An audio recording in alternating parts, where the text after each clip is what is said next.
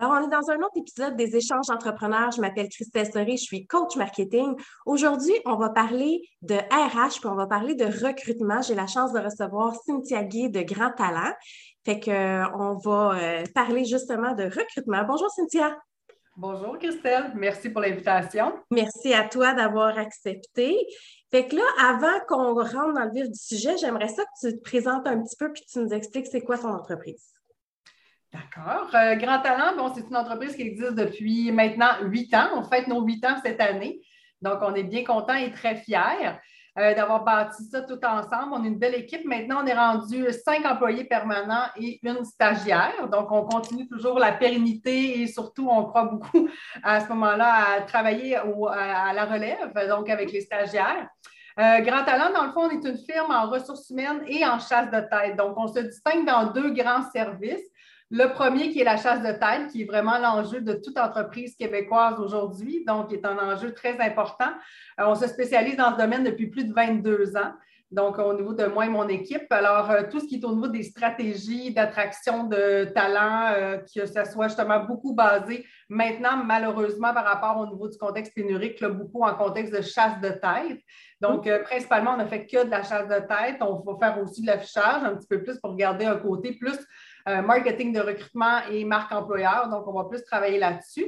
Euh, puis, euh, l'autre volet, à ce moment-là, on accompagne les PME dans leurs enjeux RH avec le contexte de recrutement toujours, mais aussi toute la fonction RH de son ensemble, que ce soit de l'embauche jusqu'à la fin d'emploi, euh, en passant par les évaluations de rendement, en passant par les contrats de travail, en passant par la gestion disciplinaire, par rapport à, puis surtout en passant par un des éléments qui m'importe le plus, qui est vraiment un peu une, ligne directrice qu'on s'est donnée chez Grand Talent, c'est l'expérience employée.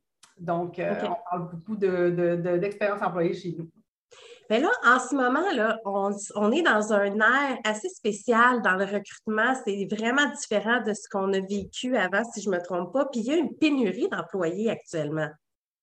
Oui, c'est certain, on la vit. Euh, c'est sûr que dans ma carrière, depuis 22 ans que je fais du recrutement, c'est sûr qu'on on a changé du tout au tout dans nos manières de faire, dans nos façons de faire, dans notre organisation de travail, euh, dans notre approche aussi candidat. On parlait, je parlais tout à l'heure d'expérience candidat, euh, d'expérience mm-hmm. employée.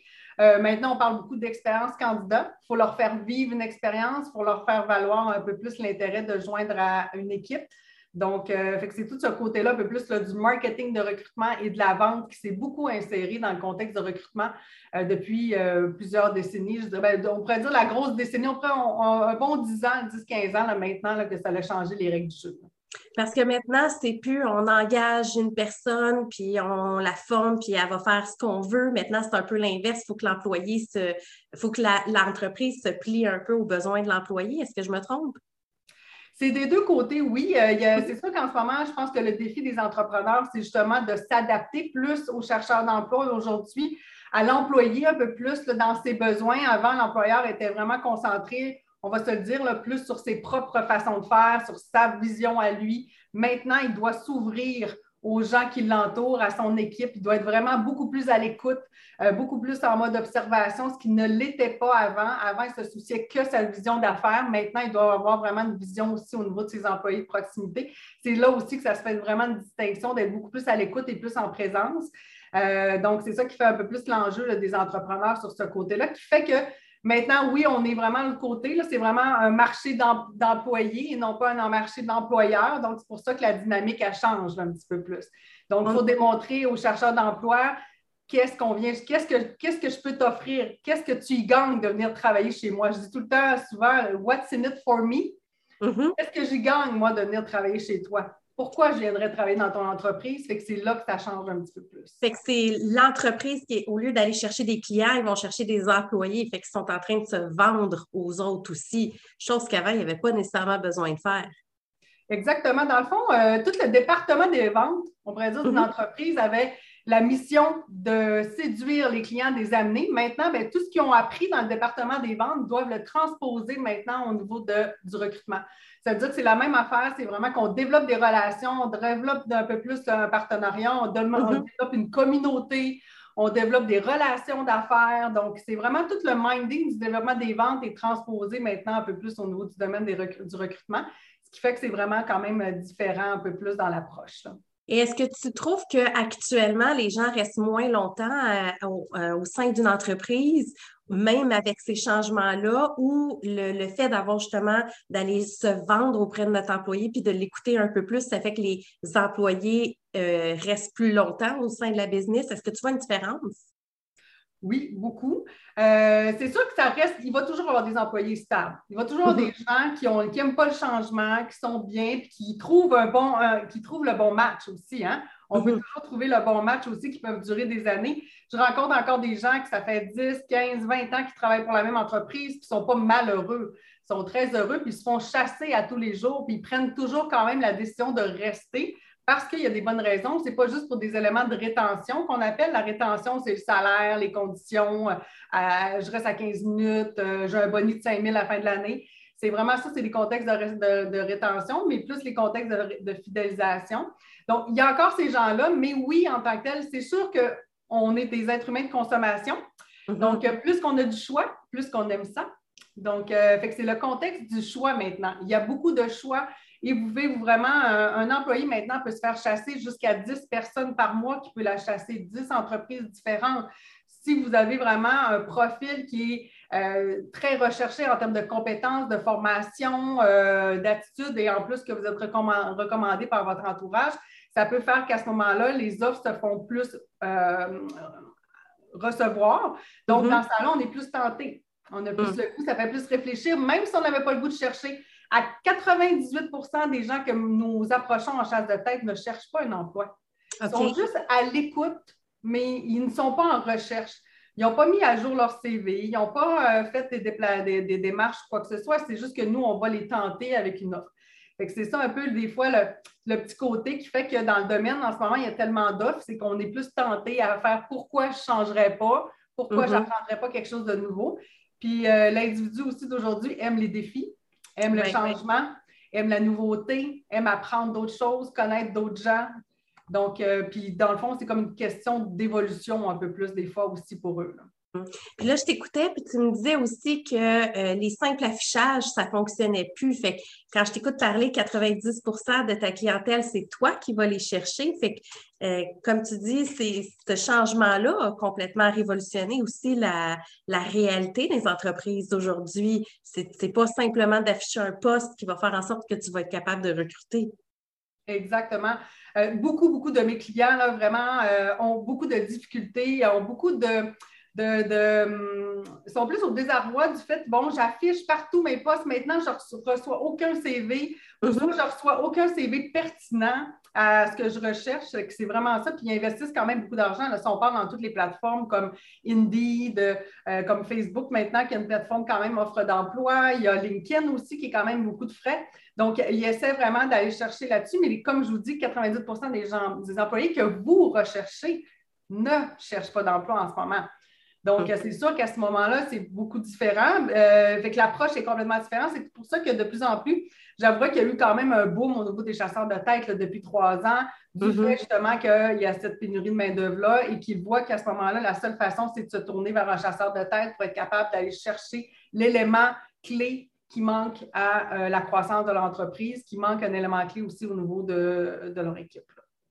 Puis toutes ces belles méthodes de recherche-là, bon, je ne veux pas que tu dévoiles tes secrets, mais euh, c'est toi qui, avec une certaine base de données ou euh, que tu as déjà, ou vraiment avec certains critères que tu vas aller chercher directement les bonnes personnes. Comment la stratégie change? Parce que si tu me dis que ce pas des gens qui sont à la recherche d'emploi, ben c'est pas écrit sur leur page Facebook je cherche une nouvelle job.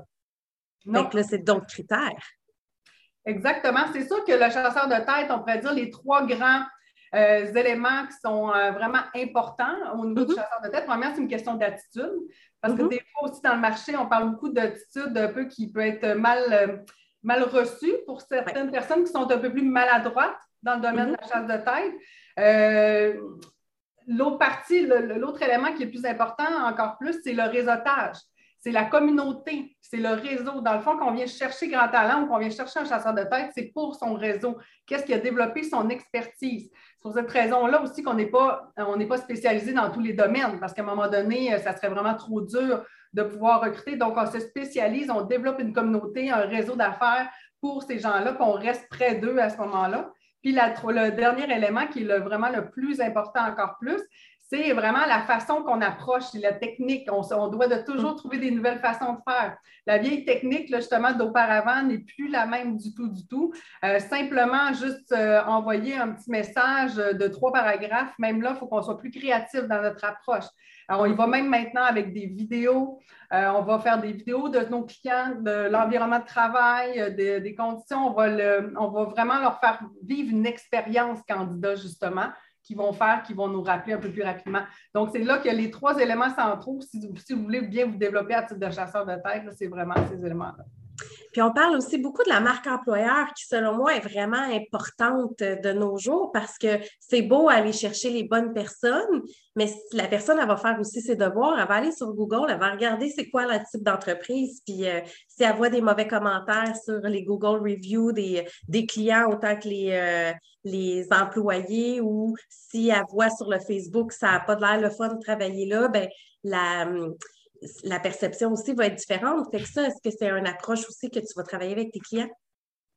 Oui, beaucoup. Ben on, parle, on parle justement d'expérience employée. Mm-hmm. Troisième volet, on a parlé d'expérience client, expérience candidat, expérience employé. Ils doivent avoir à ce moment-là, il faut travailler sur le marketing ou la marque employeur. Ça, c'est les trois mots qu'on a entendu parler beaucoup, beaucoup dernièrement. Mm-hmm. Les entrepreneurs maintenant sont plus au courant euh, de leur marque employeur, de, toute l'expérience employée qui doivent travailler un peu plus. On doit euh, offrir un environnement de travail sain, un mm-hmm. environnement de travail stimulant, puis un environnement de travail aussi qui va correspondre quand même au niveau, euh, un niveau de satisfaction. Je dis souvent, c'est pas, on n'est pas obligé d'avoir les meilleures conditions du monde pour avoir des employés heureux. Il faut juste à ce moment-là avoir un niveau vraiment qui va être agréable au niveau de la dynamique.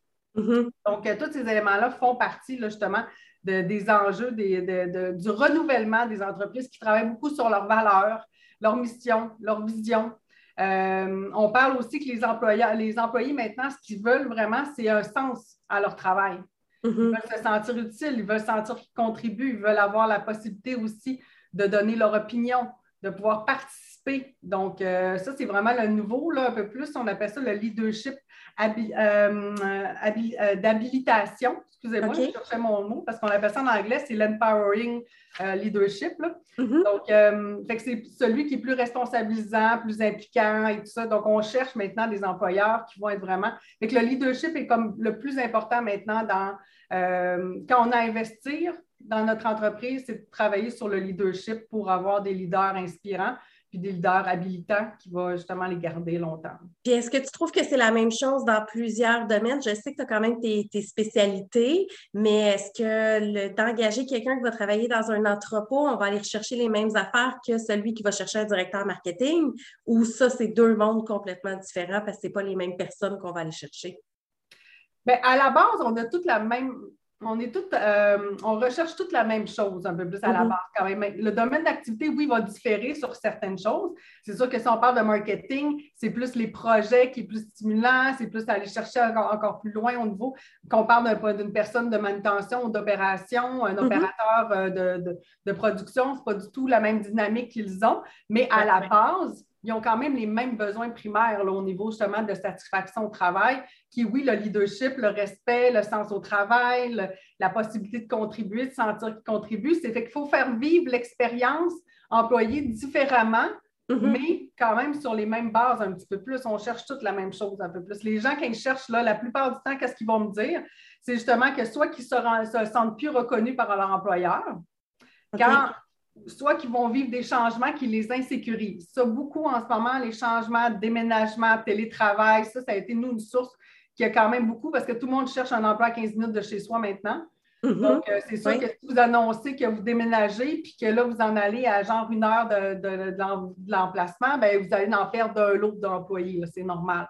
La même chose quand, euh, quand, vous savez, quand les employeurs ont, décidé, ont défini, bon, OK, retour au travail, quand le gouvernement nous l'a informé ça, ça a vraiment fait une vague. Là. Une vague. parce qu'on s'est habitué à travailler en télétravail, puis je connais beaucoup de business de, plusieurs types qui ont dit euh, que eux, leur, euh, la personne au RH euh, a, décidé que certains groupes allaient rester en télétravail par peur de perdre euh, trop d'employés parce qu'ils ont fait des sondages. Moi, j'ai la version des employés qui me disait Ah, mon RH a fait un sondage, puis on a choisi d'aller au bureau une fois semaine dans le centre-ville de Montréal. Mais tu sais, ça, c'est un exemple, mais j'en ai entendu plusieurs. Fait que j'imagine que la réalité du télétravail doit avoir changé tellement de façon de faire aussi. Là.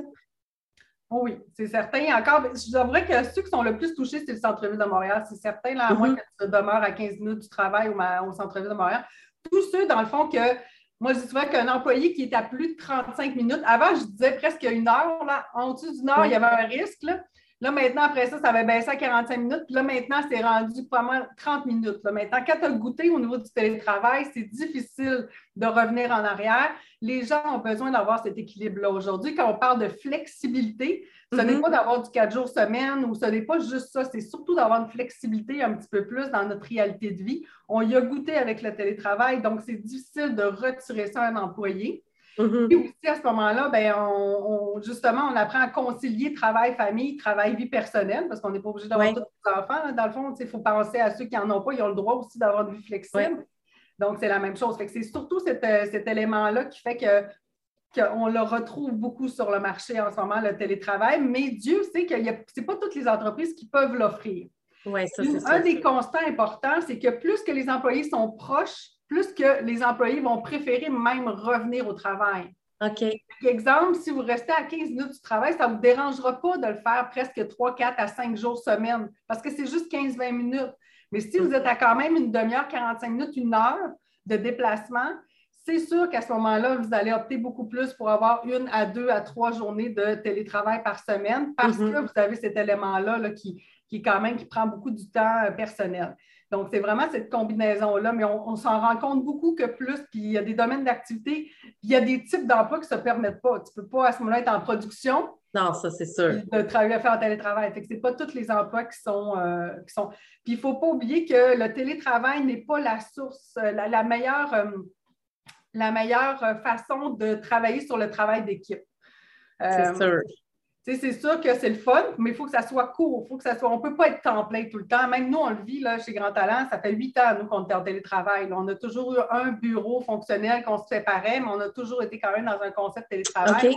Donc, la source quand même de, proximité, elle doit être là. On doit se voir quand même régulièrement. Donc, c'est important. On se voit au moins une fois par semaine minimum. Sinon, à ce moment-là, le sentiment d'appartenance, le sentiment d'équipe, de collaboration, on perd un peu la notion de collaboration quand on est un peu plus euh, hum. seul. il y a une réalité il y a une réalité pour les employeurs qui est d'avoir les bons outils à offrir à leurs euh, clients, euh, ben, pas à leurs clients, mais à leurs employés aussi, parce que mauvaise connexion Internet, ça fait que tu n'as plus de rencontres, euh, des outils de travail pas assez puissants, ça fait que le Zoom ne marche pas bien.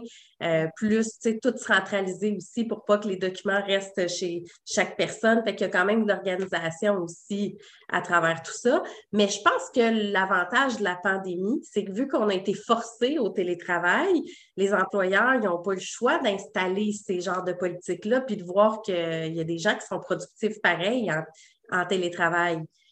Ben, exactement. Même avant, on aurait le télétravail existait avant, la flexibilité existait avant.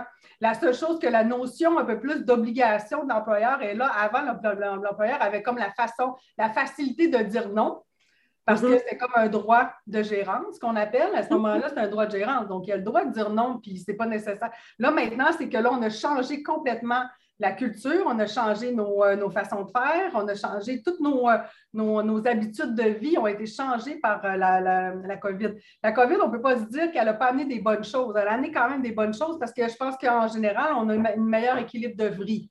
De ce que moi j'entends, tout le monde a travaillé beaucoup sur l'équilibre de vie. On a un meilleur équilibre de vie là, depuis que le COVID. Euh, les avantages de ça, c'est que les employeurs vont être obligés de réfléchir beaucoup plus sur la flexibilité. Qu'est-ce que c'est la flexibilité chez nous? Comment je fais pour accompagner mes employés à avoir un meilleur équilibre de vie et qu'ils soient plus productifs et plus heureux? Ces questions-là étaient moins posées. Les RH, nous autres, on travaillait fort à ce qu'ils se posent. Mais là, ils ont été comme poussés par le contexte de COVID. Ça les a mm-hmm. comme poussés et obligés de réfléchir.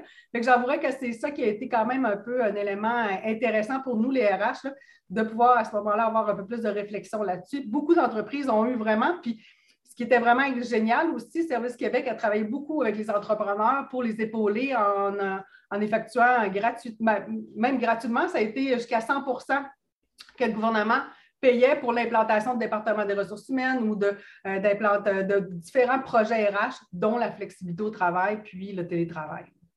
Parce que le département RH permet, euh, tu sais, c'est pas juste recruter non plus. le département RH vient chercher plus que le, fameux recrutement, comme tu disais, avec des méthodes d'implantation, justement pour aider à, ce que les euh, employés se sentent mieux au travail, puis puissent respecter euh, le leadership dont tu parlais tout à l'heure, puis de se sentir impliqués aussi dans la dans l'entreprise. Fait que le RH, ça place, une place importante, même dans la petite entreprise aussi. oui, bien sûr. la petite entreprise qui arrive, c'est qu'à un moment donné, il n'y a peut-être pas les moyens de se payer quelqu'un à temps plein.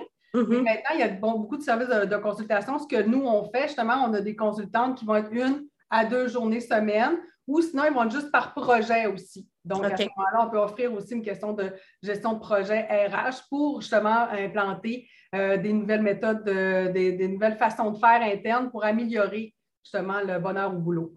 Oui, parce que le choix est facile. Les gens peuvent. Euh, on parle de recrutement de pénurie, mais tu l'as dit tantôt, ça veut dire qu'on a de la misère à recruter, mais que les gens restent moins longtemps. Fait que s'il n'y a personne pour s'en occuper, c'est là que les problèmes commencent. Exact, oui. As-tu une idée à peu près du, euh, du nombre d'années moyennes qu'un employé reste au sein d'une entreprise?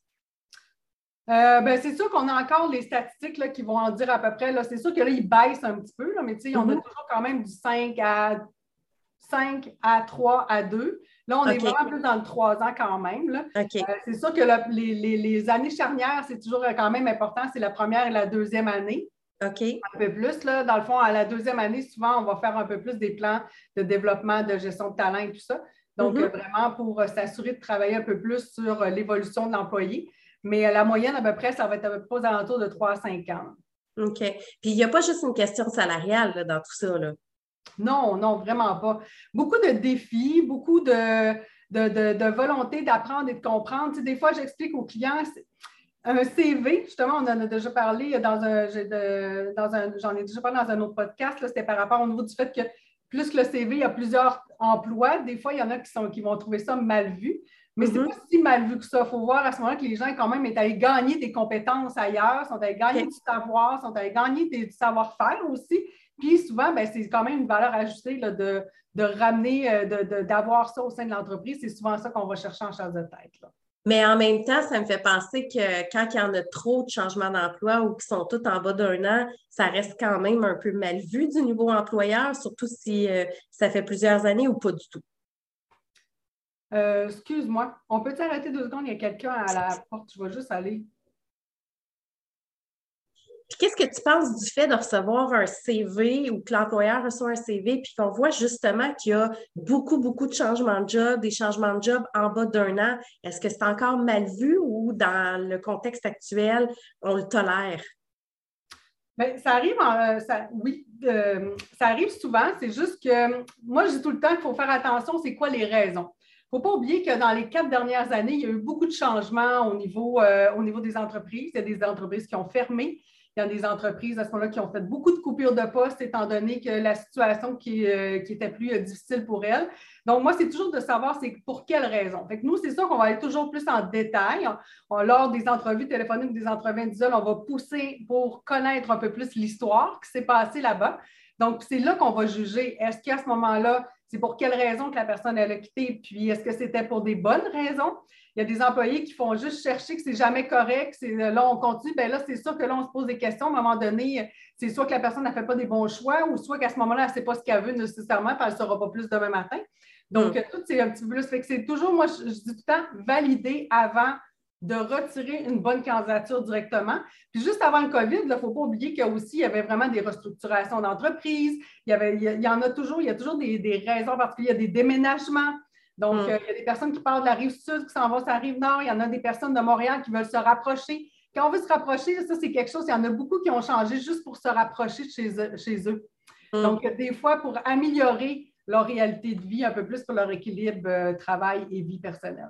Ce qui fait que c'est important des fois de jaser avec les gens. Tu sais, le contact humain fait vraiment une différence parce que sur papier puis la réalité, ça peut être deux choses tellement différentes aussi. Là. Oui, puis un papier. Puis maintenant, aujourd'hui, euh, même nous, en chasse de tête, maintenant, les CV, c'est les LinkedIn.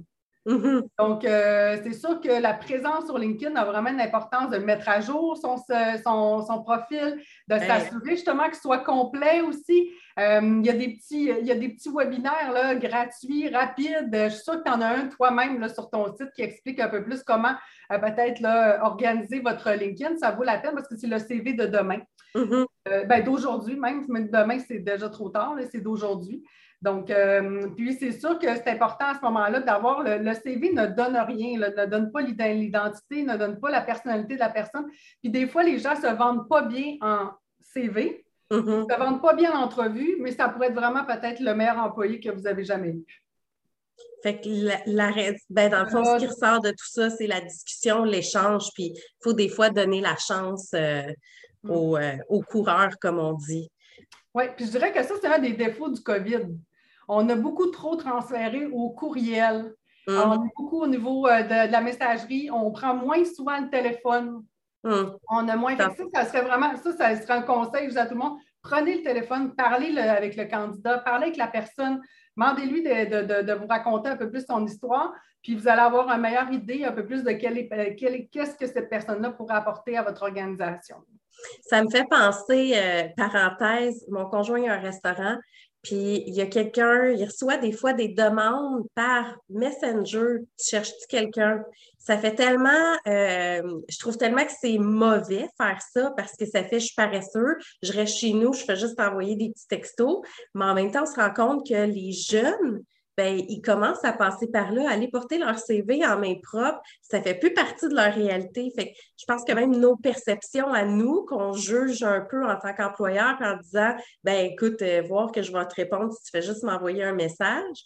Mais on se rend compte que c'est peut-être ça la tendance qu'il faut suivre, puis regarder comment que les jeunes qui grandissent avec le temps vont chercher leur job aussi.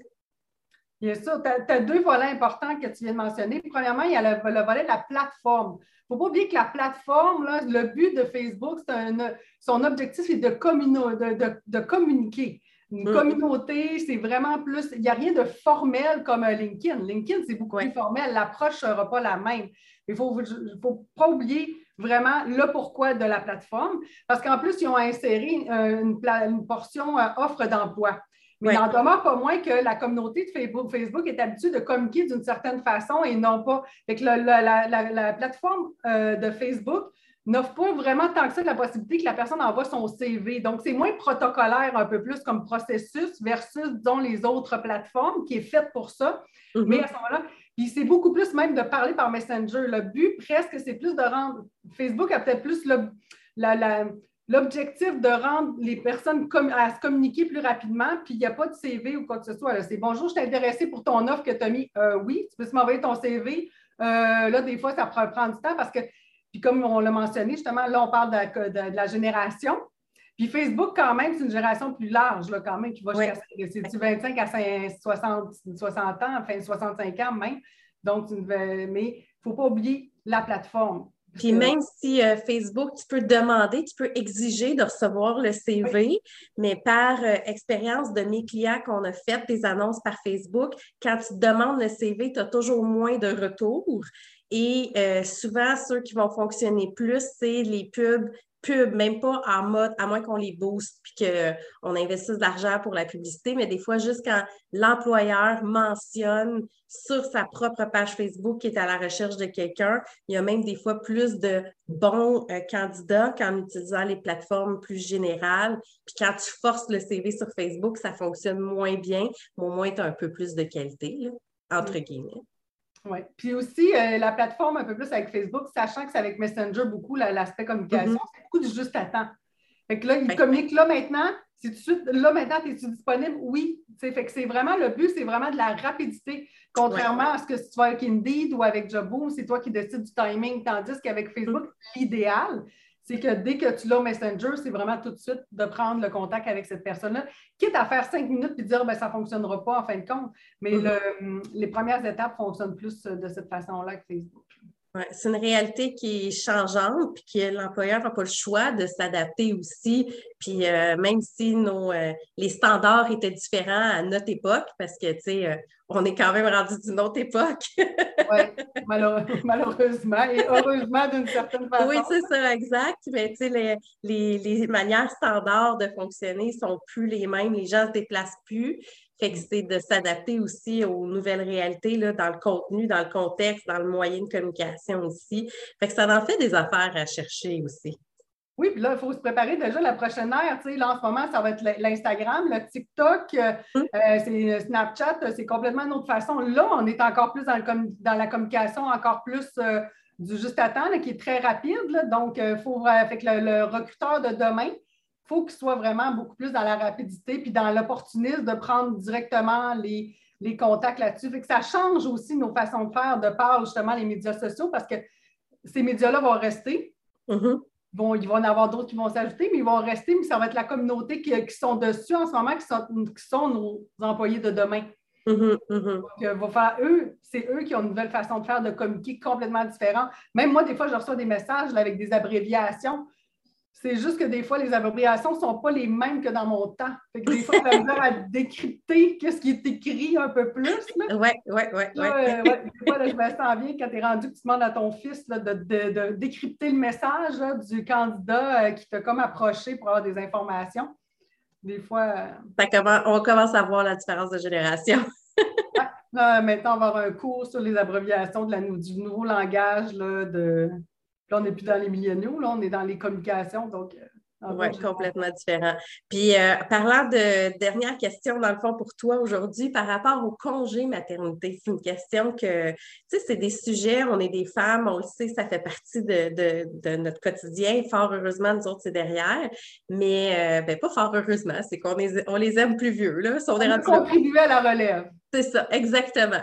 Mais euh, la réalité, c'est est-ce que tu vois euh, de, ta perception une différence encore aujourd'hui avec euh, les femmes, l'âge des femmes, la réalité que la personne va tomber en congé maternité puis qu'il va falloir la reformer par après? Est-ce que tu vois une différence ou au contraire, avec la nouvelle génération, on a réussi à passer au travers du fameux congé maternité puis d'engager la personne, peu importe ce qui va se passer dans les prochaines années? Euh, je te confirme, ça existe encore. Ça mhm. va rester encore. Ça va encore exister. La problématique, on pourrait dire, qui ne nous aide pas toujours, de façon qui est toujours ça, euh, ce n'est pas le fait qu'on va avoir des enfants. Des fois, c'est le fait que l'entreprise est tellement dans un mouvement accéléré. Elle est mhm. dans un mouvement aussi de compétition qui est très difficile, pénurie de main-d'œuvre. Il manque toujours, on est toujours à moins 3, moins 5 à l'interne tout le temps. Euh, mhm. Donc, c'est sûr que quand tu embauches quelqu'un, tu as, le goût de le voir à long terme. Mais comme je dis aux clients souvent, de toute façon, maintenant, il faut que tu aies une vision de deux à trois ans. si la personne reste plus de trois ans, tu te dis félicitations, tu as fait une bonne job. Puis à ce moment-là, tu continues puis tu avances. Puis sinon, ben là, on parle beaucoup des fois de faire de la surembauche, mais dans un contexte de pénurie, ce n'est pas, pas, facile d'embaucher une personne puis d'en rembaucher une autre. Euh, donc, oui, c'est encore un questionnement que les employeurs ont. Ils se demandent toujours. Puis là, des fois, ils disent Ah, ben, c'est ça, comment on pourrait te demander? Euh, non, ça ne se demande pas et je ne le demanderai pas. Ce n'est pas éthique de le demander. Mm Faites les comptes toute seule, mais ça se pourrait très bien qu'elle n'en ait pas du tout et qu'elle n'ait pas le goût d'en avoir. Donc, ça dépend des fois de la personne, comment elle se révèle, mais c'est un élément important. Je dis peut-être que c'est mieux d'avoir une excellente personne pendant un an ou un an et demi que d'avoir pas personne dans le poste, puis d'avoir sinon à ce moment-là pas une bonne personne juste à cause que tu ne l'as pas sélectionnée, elle, parce que c'était la bonne, mais juste à cause qu'elle avait peut-être tombé enceinte. Mm. Donc, euh, c'est sûr que oui, c'est un élément qui reste euh, encore euh, dans toutes les pensées des employeurs parce que je les comprends, oui. On n'a pas le, c'est pas facile de, reformer quelqu'un, mais de toute mm-hmm. façon, la dynamique d'aujourd'hui, ils ne font que ça, vraiment, avec le fait que les gens quittent, euh, qu'on est obligé d'embaucher tout le temps des nouvelles personnes. Donc, c'est quand même une dynamique qui est existante. Fait que c'est bien, ça fait quand même, ben, ça fait pas nécessairement avancer la cause, mais ça permet un meilleur recul du point de vue employeur. Puis j'aime ça ton idée de dire, fais-toi dans la tête que tu l'as pour deux, trois ans. Puis euh, de toute façon, elle revient, cette personne-là, puis elle est formée par après. Oui, Souvent, justement, si ça se passe bien, la plupart des personnes vont retourner après leur congé de maternité s'ils ont une belle expérience, s'ils voient mm peuvent évoluer, sur leur employeur est à l'écoute un peu plus, ben, donc il n'y a pas de problème.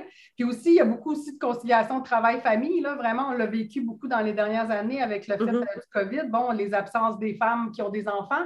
Donc, ça, ça crée aussi des, euh, frustrations, ça crée euh, de la pression au niveau euh, du stress, au niveau aussi quand même de l'organisation. Mm-hmm. Et ça fait partie de la game. Donc, c'est la même chose que d'avoir euh, qu'un employé soit malade. C'est sûr qu'un homme peut-être s'absence un peu moins, mais ça ne veut pas dire qu'il va donner plus ou moins de, plus de qualité au niveau de son travail que la, femme. Je pense que l'avantage du télétravail, c'est aussi ça. la femme, elle peut travailler, bien, dépendamment de l'âge des enfants puis de la maladie de l'enfant. Ben, moi, combien de fois j'ai travaillé avec mes petits euh, malades à côté qui écoutent un film, puis j'étais sur mon ordi à côté. Fait que ça se fait pareil là, si, si tu es bien outillé aussi. Là, fait que ça, ça permet à la limite de travailler une demi-journée au lieu d'une journée complète, mais de faire avancer le travail quand même. Oui, puis souvent, euh, on s'entend que même des fois, la demi-journée est plus productive qu'une journée complète au bureau. C'est vrai, c'est vrai. Quand tu es organisé, puis les femmes, semble-t-il qu'on est un petit peu plus organisées. Donc, techniquement, ta demi-journée, là, c'est bien concentré et bien organisé, après plus productif qu'une journée avec euh, différentes interventions, euh, tout le monde qui vient de déranger. Tu as passé une belle fête de semaine, le café, le style, le ça. Fait qu'à ce moment-là, des fois, on est moins productif. Fait que pensez-y pensez bien. C'est vrai. Puis en conclusion, si tu avais un conseil à donner à l'entreprise actuelle, un élément à miser en premier dans sa construction, dans sa recherche d'employés, ce serait quoi? Euh, la première question, moi, c'est sûr qu'en. Je dirais qu'il y en aurait deux, mais la première, je dirais premièrement de, de, penser beaucoup plus à son organisation, euh, travailler sur son leadership, parce que s'il y a du mouvement, il faut comprendre pourquoi il y a du mouvement. Pourquoi les gens, fait de se questionner pour un peu plus au niveau des départs, ce qu'ils ne font pas beaucoup. Mm-hmm. Euh, moi, on fait beaucoup d'entrevues de départ. J'ai des clients qui m'embauchent seulement pour faire les entrevues de départ parce qu'ils veulent avoir une opinion objective, extérieure, puis avoir une liste. Moi, je donne une liste de recommandations après. Donc, à ce moment-là, euh, ça l'aide un peu plus à la réflexion parce que s'il y a du mouvement, il y a souvent des raisons qu'il faut être à l'écoute puis euh, présent pour ça. Puis pour ceux qui, à ce moment-là, qui ont vraiment le défi de recruter, bien, je dirais d'avoir vraiment, de s'ouvrir d'avoir une ouverture d'esprit un peu plus large, qui travaillait beaucoup sur le potentiel de l'individu, plus que seulement des compétences et de l'expérience. Ça, il y a des choses qui se gagnent, mais des fois, l'attitude, les valeurs, la façon de faire, ça vaut vraiment la peine parce que de toute façon, le temps de formation et d'intégration est presque le même mm-hmm. Quand ils arrivent dans l'entreprise, il faut de, toute façon qu'ils réapprennent tous les rouages de l'entreprise, même s'il y a un bagage d'expérience. Donc, des fois, on est mieux de passer peut-être à regarder le potentiel d'une personne. Donc, peut-être plus d'ouverture d'esprit, plus de créativité. Excellent, merci. Puis Cynthia, si on peut te rejoindre, on fait comment? Vous pouvez me rejoindre facilement sur mon site internet euh, www.grandtalent au pluriel, grand avec un S, talent avec un S.com. Euh, puis, vous allez avoir toutes nos informations là, sur le site et nos coordonnées pour nous rejoindre. Sinon, si on est sur LinkedIn, c'est sûr. Donc, euh, toute mon équipe et moi-même sommes sur LinkedIn. Donc, vous pouvez juste aller, vous pouvez même me, faire une, demande d'invitation. Ça me fera plaisir de vous ajouter à mon réseau. Merci. Bien, un énorme merci pour ton temps, Cynthia. Bien, merci, Christelle, pour l'invitation. Je te souhaite une bonne journée. À toi aussi, au revoir.